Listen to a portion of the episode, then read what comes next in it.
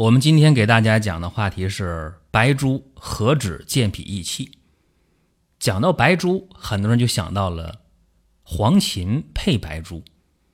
古人把这两味药称之为安胎圣药。换句话讲，古人在治疗妊娠期的很多病症的时候，用这两味药效果还都挺好的。但是看问题呢，应该客观理性，尤其在今天。我们对待中医的态度，就是好的东西继承发扬。中医当中，通过时间的检验，不是特别适合今天的东西，我们得给它摒弃掉。你看啊，说阴虚火旺者，你用黄芩白术，但是白术呢，它温燥啊，你这就不适合了。还有呢，有一些这个阳虚寒凝的问题，你用黄芩，它又不对了。所以说啊，这就是理性看待。那古人为啥把黄芩白术定为安胎圣药呢？这就是妊娠阶段靠啥？靠气血呀，对不对？那脾胃是后天之本，气血生化之源。所以说呢，脾虚了无以生血，血虚呢无以养胎，胎失所养呗。所以出现了胎动啊，胎动不安。那白术呢？燥湿健脾呀，脾健，那就是气血生化有源了。那气血足了，能养胎了，那胎动不安就可以很轻松的治愈了。这是一方面。再有呢，咱们看这黄芩，为啥说它是安胎圣药？那妊娠阶段啊，热盛者多见，脏热则血热。血热则胎动呗，黄芩干嘛的？清胀热还能清血热，所以说黄芩是安胎圣药，就这么来的。那么今天看啊，白术呢补脾燥湿，黄芩清热啊，这两个一搭配，真的就把这妊娠阶段的胎动不安啊，用两味药一匹配，真的是不错。但是。这世界上哪有安胎之圣药啊？中医的精髓是什么？是辩证呗。所以说，这个寒热虚实，你用黄芩、白术都上都用啊。甚至呢，说那怀孕了，咱就来点黄芪补补气。这个就不是中医的辩证论治的精髓了。安胎的药多了去了，你看啊，呃，伤寄生啊。杜仲啊、熟地啊、菟丝子啊，这些通过补益肝肾吧来安胎啊，还有说补气血的阿胶、当归、呃党参、黄芪、人参，对吧？还有一些呢，呃是理气的，砂仁啊、啊疏梗啊，对吧？理气安胎。所以说这个安胎的问题啊，咱别把黄芩、白术给它神化了，这是不对的。因为今天我们重点讲的是白术啊，所以说就把刚才这个小话题简单的说一说。白术这味药呢，它归脾经啊，还归胃经，味道呢是微苦的，还有点甜啊，它是比较温的药，所以说它能够健脾益气、燥湿利水、安胎止汗。另外，白术还能治疗那些脾虚食少、腹胀泄泻。现代药理研究啊，说白术健脾益气是咋实现的呢？它是调整胃肠道的运动功能啊，这么一说就明白了吧？白术健脾益气是调整胃肠道的运动功能来实现的。那白术的这个燥湿利水功能是咋实现的呢？啊，白术还有利尿的作用。再进一步去分析，说白术它的这种燥湿的功能去安胎是咋实现的呢？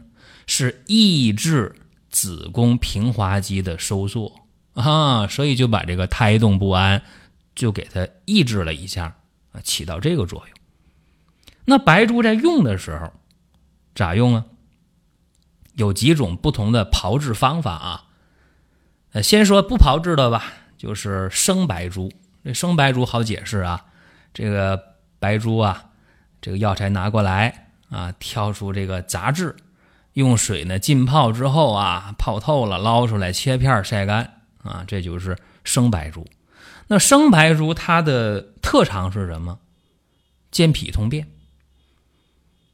那有生的就有炒的啊，炒白术呢，炒白术啊又叫炙白术啊，是用那个麸子皮儿啊撒到热锅里，一冒烟儿啊，再把那个白术往里一倒啊，跟这个麸子皮儿去炒，把这白术炒的这个淡黄色的颜色炒出来，好了啊，把药往外一倒，把那个麸子皮儿给它塞出去。这白术呢，有啥作用？大家想，炒的焦黄的，它能干啥？本来白术就是入脾胃经的，这一炒的焦黄了呢，还入脾胃经。但是它燥湿的功能是不是厉害了？哎，这是确定的。还有一种炒法啊，就是炒那个焦白术。这个炒法呢，是先把这个白术准备好啊，然后往锅里倒。用那个武火啊，哗哗哗急炒，炒成焦黄色，然后呢，喷点水，啊，取出来晾干，这叫焦白术。那么炒的焦了，大家说它干啥厉害呀？它这种呢，收敛的作用，或者说它这种热性比较强，对吧？温化寒湿，然后呢，收敛止泻。就比炒白术还要厉害，这是无火急炒的啊，炒的焦黄的叫焦白术。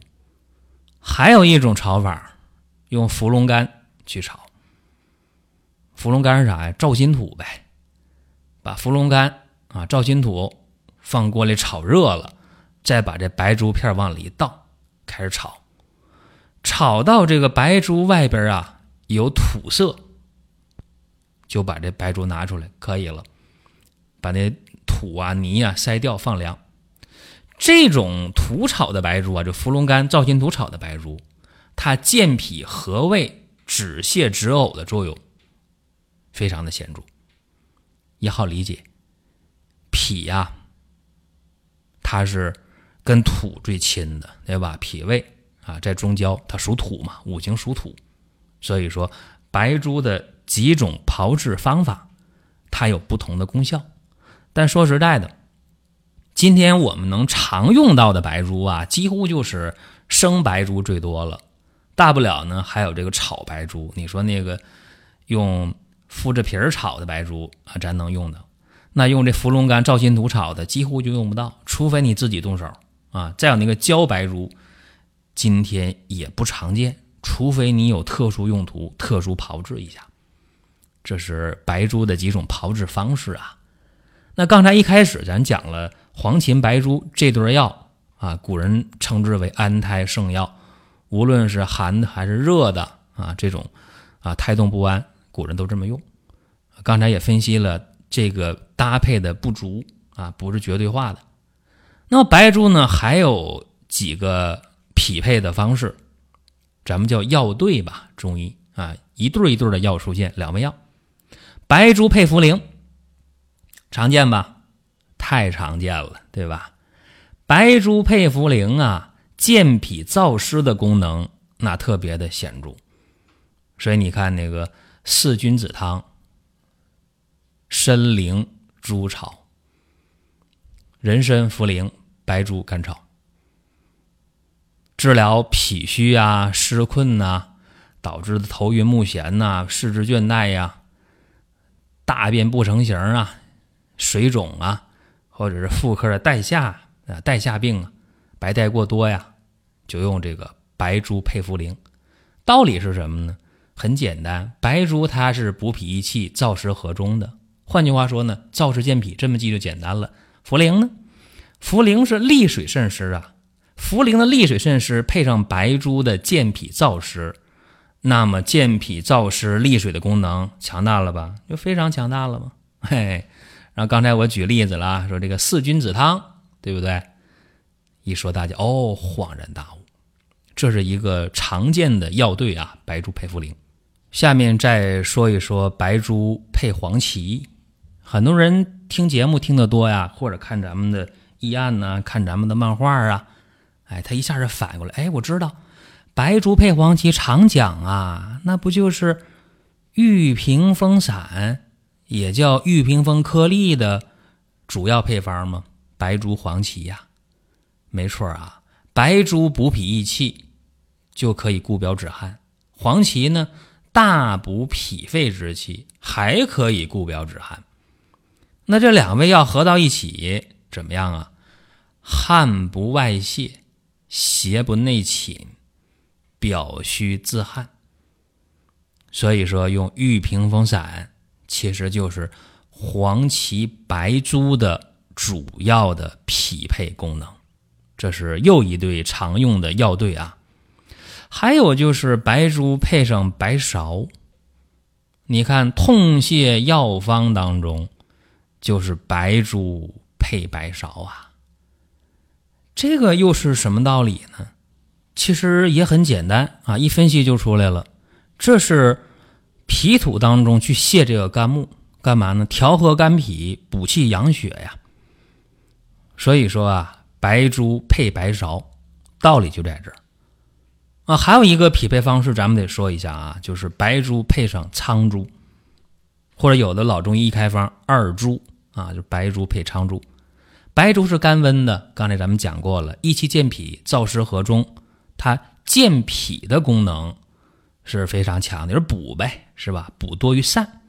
苍术这不一样了，它也温，但是还有苦呢，所以呢，燥湿化浊，生阳散瘀，它长于。燥湿的功能，所以它散多于补。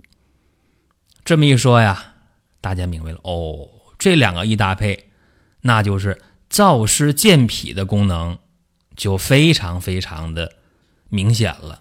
把两味药的优势都合到一起了，既能补又能散。有一个典型的成药叫苍术丸，这个大家呢。可以以后啊去了解一下，或者到药店去看看这个药啊，咱们看它是不是把白术和苍术的这两个优势集中的发挥出来。这是今天给大家简单的说一说啊，白术何止健脾益气这么一期节目。在节目快结束的时候呢，说两件事儿。第一个就是大家最近在问啊，这个鲜人参什么时候上市？